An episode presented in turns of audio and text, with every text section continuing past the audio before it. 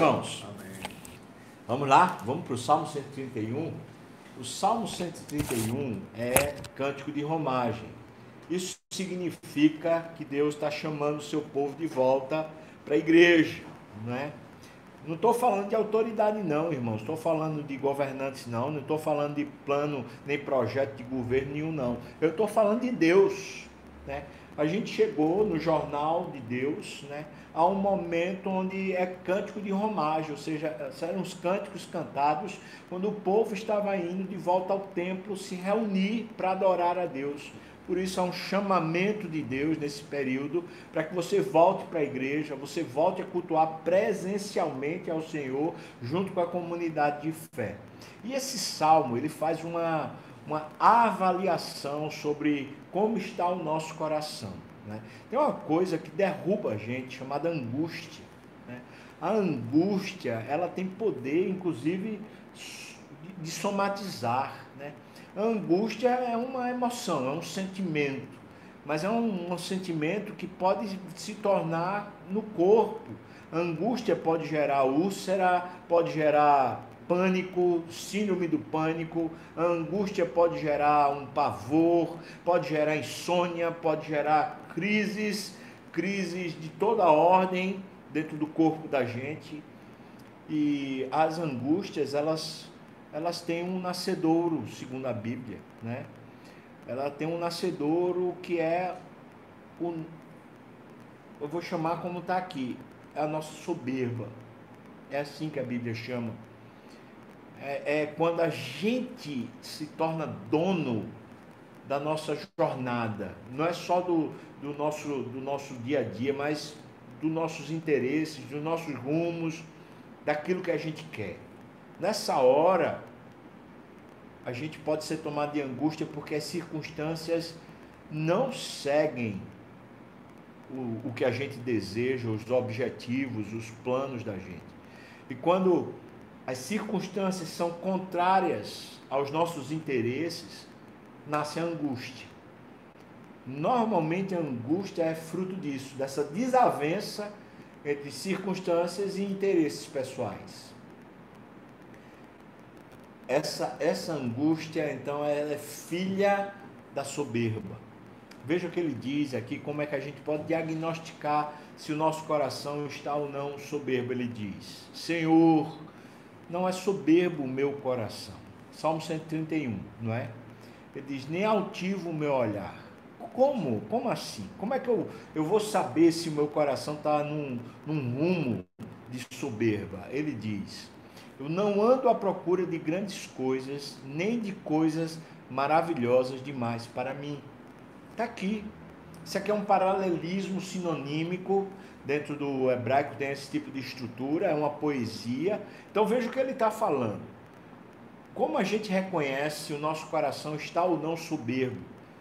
É quando a gente começa a se preocupar em ter alguma coisa ou ter um estilo de vida que seja maior ou que seja melhor. É quando a gente está preocupado com isso. Ele diz: Eu não ando à procura. É uma procura. Quando, quando as grandes coisas, ou as coisas maravilhosas, se tornam nosso alvo, nosso coração ficou soberbo. Impressionante, né? Então, nosso coração pode estar soberbo quando a gente está procurando um carro melhor, uma casa melhor. Mas aí você me pergunta, mas pastor, isso não é justo? é, é pecado eu querer ter uma casa melhor? É pecado eu querer ter um carro melhor? É pecado eu querer ter um emprego melhor? Irmão, é pecado quando a gente acha que a nossa vida vai funcionar ou vai ser melhor por causa dessas coisas. A nossa satisfação em Deus diz respeito a a gente realmente já está satisfeito seja com o que a gente tiver. E é claro que Deus vai nos dar não aquilo que merecemos, mas aquilo que é melhor para nós. Porque se Deus nos desse o que merecemos, Ele nos daria um inferno. É isso que nós merecemos, né? Mas aí Ele vai nos dar o que é melhor para nós. Essa confiança gera em nós contentamento. A insatisfação é fruto justamente dessa soberba, quando a gente começa a ficar muito agoniado e preocupado com, com o dia de amanhã, com o que a gente acha que é melhor para a gente. Quando a gente faz uma avaliação meramente existencial, a gente pensa, um carro melhor, um carro novo, um carro assim, é melhor para mim. Será que é? A gente não sabe.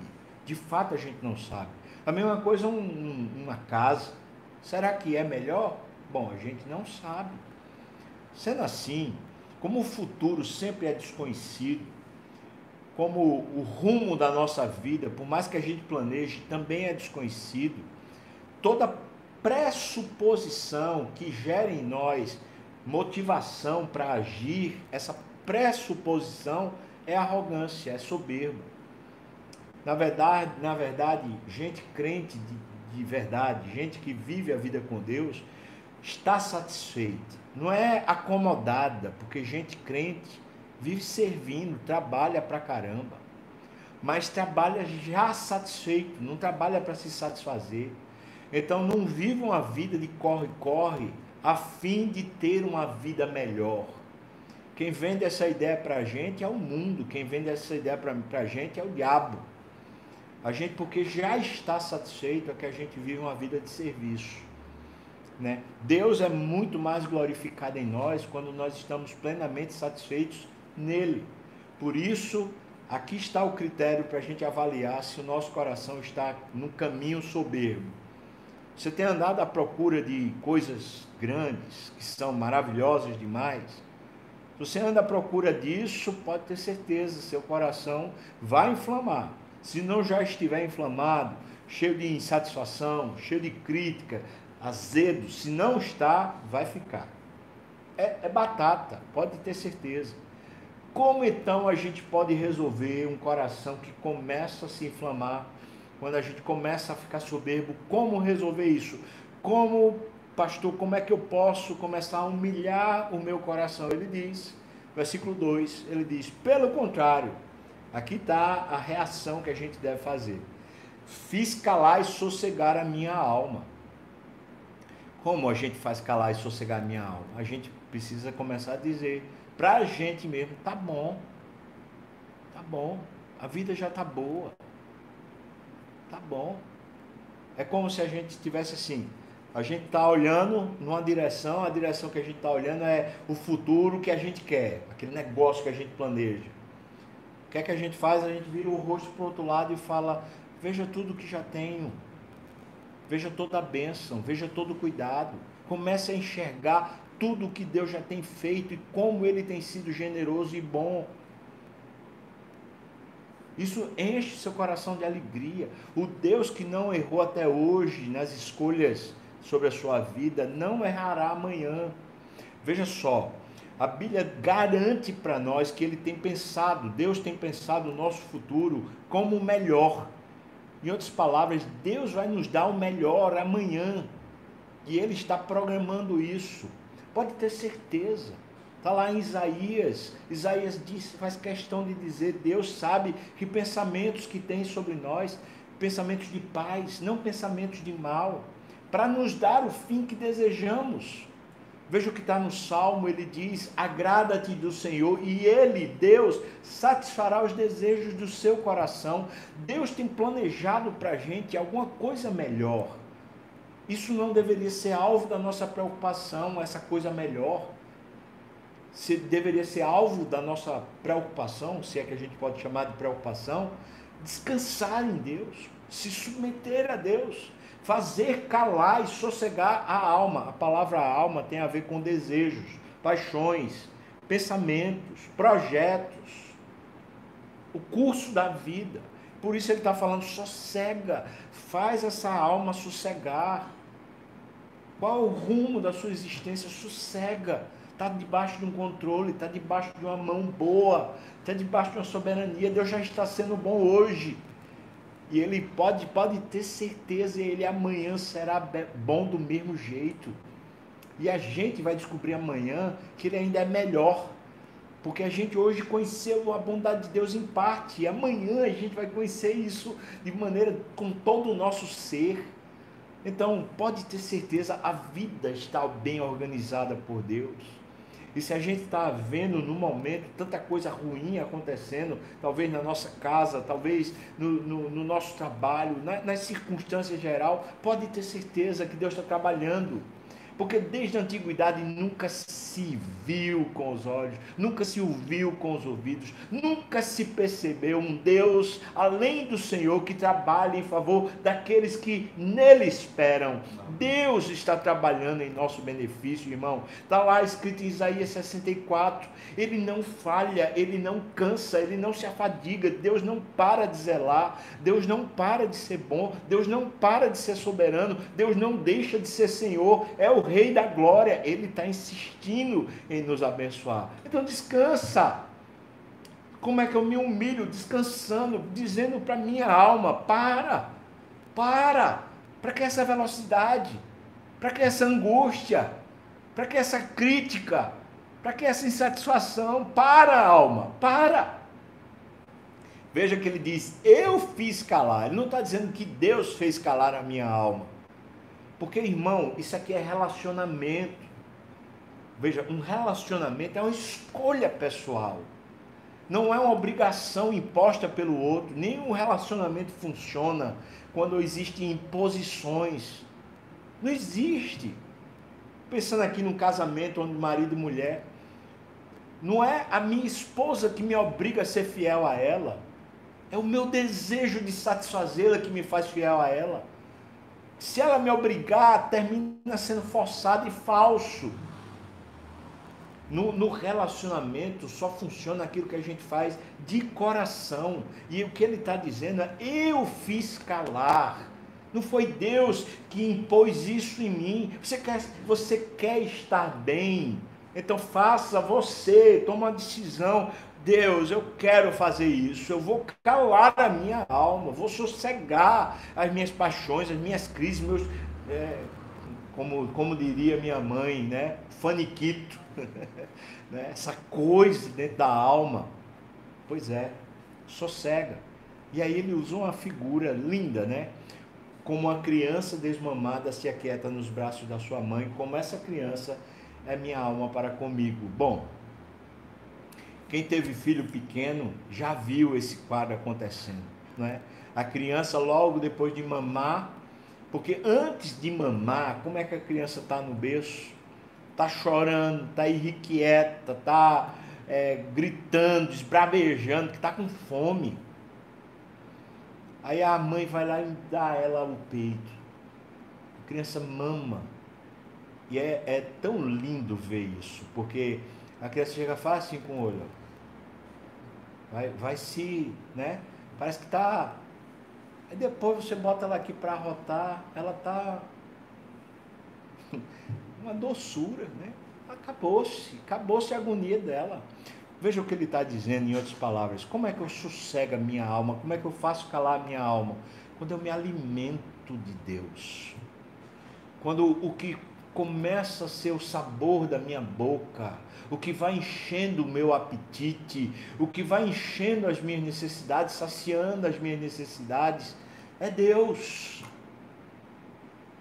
Quando eu começo a me encher de Deus, aí eu aquieto a minha alma. Veja que é relacionamento. Vamos lá, vamos mamar em Deus. Essa figura, como uma criança que mama e vai para os braços da mãe, assim é a minha alma para comigo. Veja que ele diz que é para comigo. Essa é uma atitude nossa, irmãos. Não espere que Deus faça isso com você, porque Deus não vai fazer. Ele não impõe a nós um relacionamento, mas nós podemos decidir isso e dizer: Eu vou me alimentar do Senhor. Eu vou encher a minha alma, minha mente da palavra de Deus, da vida de Deus, do Espírito Santo. Eu me submeterei a todo o desejo dele, a toda a vontade dele, a todo o projeto dele, a todo o caminho dele. Eu me submeterei de todo o coração, a que preço for, de que maneira for, eu me submeterei. Quando a gente faz isso, a nossa alma se aquieta e ela começa a dormir. Respira sossegada, aliviada, porque aquilo que gerava antes choro, crise, berro, né? Que a criança que está lá com fome, ela faz isso. Aquilo que antes era, era essa toda essa polvorosa, ela se transforma em quietude, em satisfação. A criança chega até a gofar de tanto que comeu, né? Tá lá, agora quieta, a gente está lá ninando, batendo assim nas costinhas, e ela tá lá sossegada. Bom, a nossa alma, ela tem remédio, tá aqui.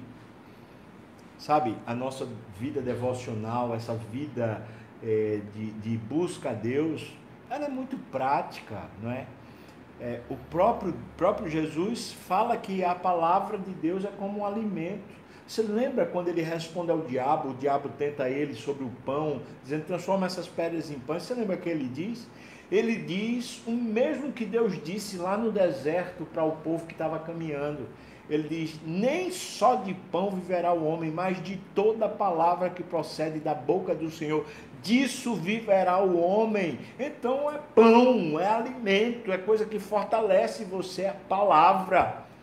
Ai, irmão, como é preciosa a palavra. A gente lê a palavra. Hoje eu estava tava preparando o estudo de hoje à noite lá em, em, no profeta Daniel. E, e, que coisa saborosa, meu Deus, aquilo encheu meu coração de alegria. Ficar lá meditando e pensando em tudo, toda, toda a estrutura de vida de Daniel. E, e eu comecei a dizer: Deus, eu quero ser assim.